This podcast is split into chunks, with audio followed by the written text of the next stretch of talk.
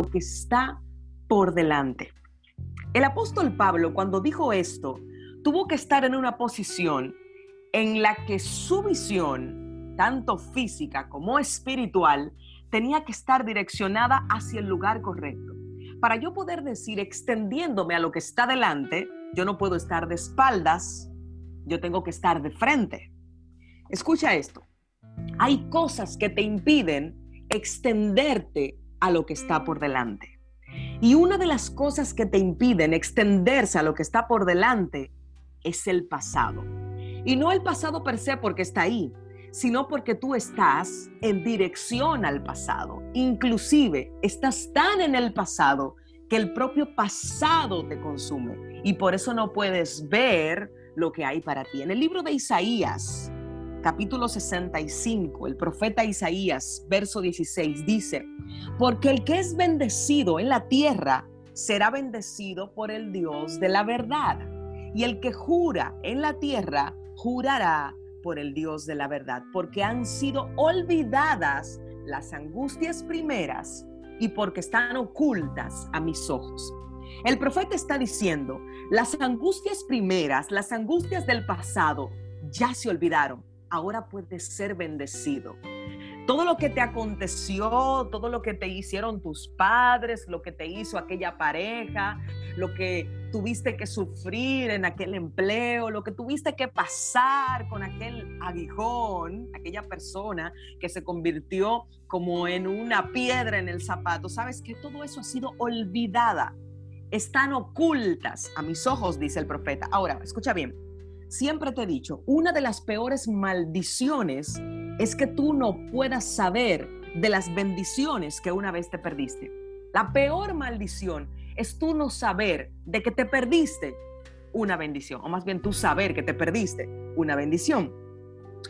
Si las angustias se pueden ocultar ante tus ojos, escucha bien, lo que está diciendo el profeta es que las angustias primeras ya las olvidé, son cosas del pasado, porque están ocultas a mis ojos. No es que el pasado no aconteció, no es que no es que tú vas a quitar tu pasado porque va a estar ahí, pero ¿cuál es la situación? De que va a estar oculto ante tus ojos. Ya eso tú no lo vas a ver, ya eso no te va a afectar, ya eso no va a ser en el presente una situación a trabajar porque ya lo olvidaste. Están, ocultas a tus ojos. Ahora, escucha. Si las angustias se pueden ocultar ante tus ojos, entonces también el momento de bendición puede ocultarse ante tus ojos. ¿Me estás entendiendo?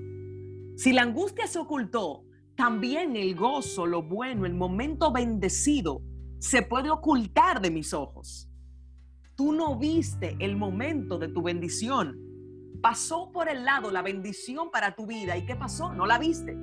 Fue oculta ante tus ojos porque tú estabas en tiempo pasado, porque tú no estabas en el presente para poder ver, para poder, como dice el apóstol Pablo, extendiéndome hacia lo que está delante.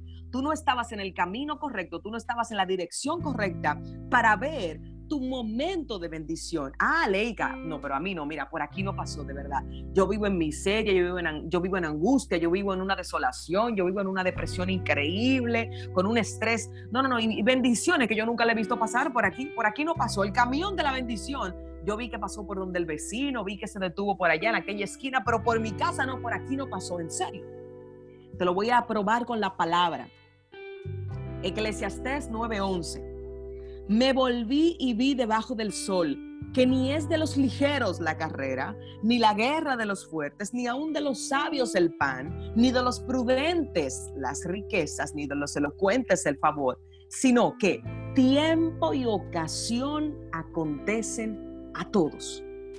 A todos, al rico, al pobre, al que es blanquito, al que es morenito, al que es elocuente y al que no lo es, al que es sabio y al que es menos sabio, a todos le acontecen tiempo y ocasión. A todos le acontece la oportunidad de ser bendecido. Entonces, ¿en dónde estuvo el problema? En que yo no vi, en que yo no tuve la capacidad de ver, de reconocer la bendición. Y el reconocer la bendición depende en qué lugar del tiempo tú estás parado. Porque a lo mejor estás mucho tiempo en el pasado. Alguien el otro día me enseñó, bueno, Christopher, mi esposo, me estaba diciendo algo. Me dice, los niños son los únicos que viven en el presente. Los niños tú lo ves que están siempre jugando, a ellos no les importa el problema, ellos están en el presente disfrutando su momento. Los jóvenes están viviendo siempre en el futuro, pensando qué voy a hacer mañana, qué voy a estudiar y cuando yo me case y tú lo ves que desde jovencito, ya yo, yo quiero tener 20 años y tiene 9, ya yo quiero ser grande, viven en el futuro. Los viejos viven en el pasado, siempre pensando, tú te vas a sentar con un viejo y cuando en el 1974 y cuando yo tenía 25 y te voy a contar lo que pasó una vez, siempre están recordando el pasado. Los niños no se pierden de ninguna bendición. ¿Sabes por qué? Porque viven en el presente. Por eso es que Jesús dijo, del rey, el reino de los cielos es de los tales, de los que son como ellos, de los que reciben a Dios como un niño. Porque el niño sabe disfrutar del presente. Isaías dice, no os acordéis de las cosas pasadas, ni traigáis a memoria las cosas antiguas. Está dando aquí una, un mandamiento imperativo. Te está diciendo, mira, olvídate de lo que pasó, no lo pienses, no lo memorices, no lo recuerdes. Eso te va a traer problemas. Lo que pasó, déjalo atrás. Trayendo cosas del pasado al presente o moviéndote tú al pasado va a hacer que tú te pierdas de la bendición. Va a ser que tú inhibas a tus ojos de ver lo que te queda por delante. Te voy a dar un ejemplo. Si tú tienes un vaso de agua, lleno de agua, un vaso lleno de agua, y tú quieres ponerle otra, otro contenido líquido adentro, le quieres poner jugo, le quieres poner vino, le quieres poner chocolate, ¿qué tú debes hacer? Lo primero que tú debes hacer es sacarle el agua, es lo lógico. Si tú no le sacas el agua al vaso, no le vas a poder introducir ningún otro líquido a ese vaso. Y te vas a encontrar con un montón de vasos vacíos y el tuyo está lleno. Y cuando venga la maquinita que va llenando de jugo los vasos y ve, ¿por qué a mí no me echaron? Ah, no, hay un problema. Si estaba lleno de agua, va a pasar por alto y, va, y la máquina va a detectar que contiene líquido suficiente y te va a pasar por alto. O va a pasar lo siguiente. Si el vaso tiene un poco de agua, entonces lo va a mezclar con el jugo y va a haber un problema. El jugo, un jugo mezclado con agua. Imagínate un jugo bien rico, pero que cuando tú lo eches en el vaso tenía la mitad del vaso previamente lleno de agua. Y ese jugo va a saber malísimo, va a saber desabrido, un problema. Entonces la bendición que llegó a tu vida, tú vas a sentir como que es insípida para ti. ¿Por qué? Bueno, porque debiste sacar primero el pasado para entonces poder Dios llenarte de bendiciones presentes. Dios quiere darte una vida nueva. La palabra todo el tiempo lo dice. El que está en Cristo, nueva creación es. Las cosas viejas pasaron. He aquí todas, no algunas, no las de tu familia personal, pero lo de laboral, no, no, no. Todas las cosas son hechas nuevas. Pero es necesario que tu vasija esté correctamente limpia, higienizada, vacía y apta para recibir lo que el Señor quiere para ti. Hermanos, dice el apóstol Pablo, yo mismo no pretendo haberlo alcanzado ya, pero una cosa sí hago. Me olvido ciertamente de lo que ha quedado atrás y me extiendo hacia lo que está por delante.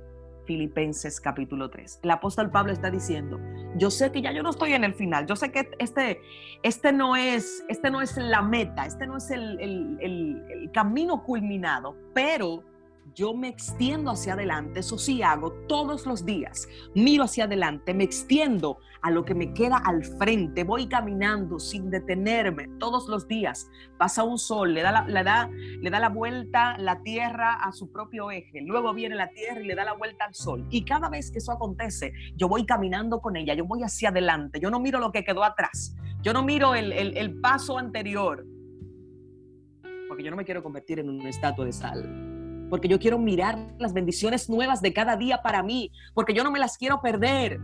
Gracias al Señor que hoy tenemos eh, la oportunidad de ver muchas series y tenemos contenidos subidos a, YouTube, a las redes, a, a, pregrabado. Porque antes tú te perdías la película que estabas viendo y ya tú no tenías forma de volver a verla. Ay, me la perdí, wow, qué mal. Ahora no, ahora tú le das pausa, vuelve, va a la cocina, prepara un juguito, vuelve a la televisión. Qué bueno, tenemos esa oportunidad, pero eso, eso es en el mundo de ficción, pero en el mundo real no es así. En el mundo real, si tú no estuviste ahí mirando con tus ojos fijos en la televisión y pasó la parte que te gustaba, la más importante, la que tú querías ver, la que definía entender la película, ¿sabes qué va a pasar? Pues te la perdiste porque no hay forma de volver atrás.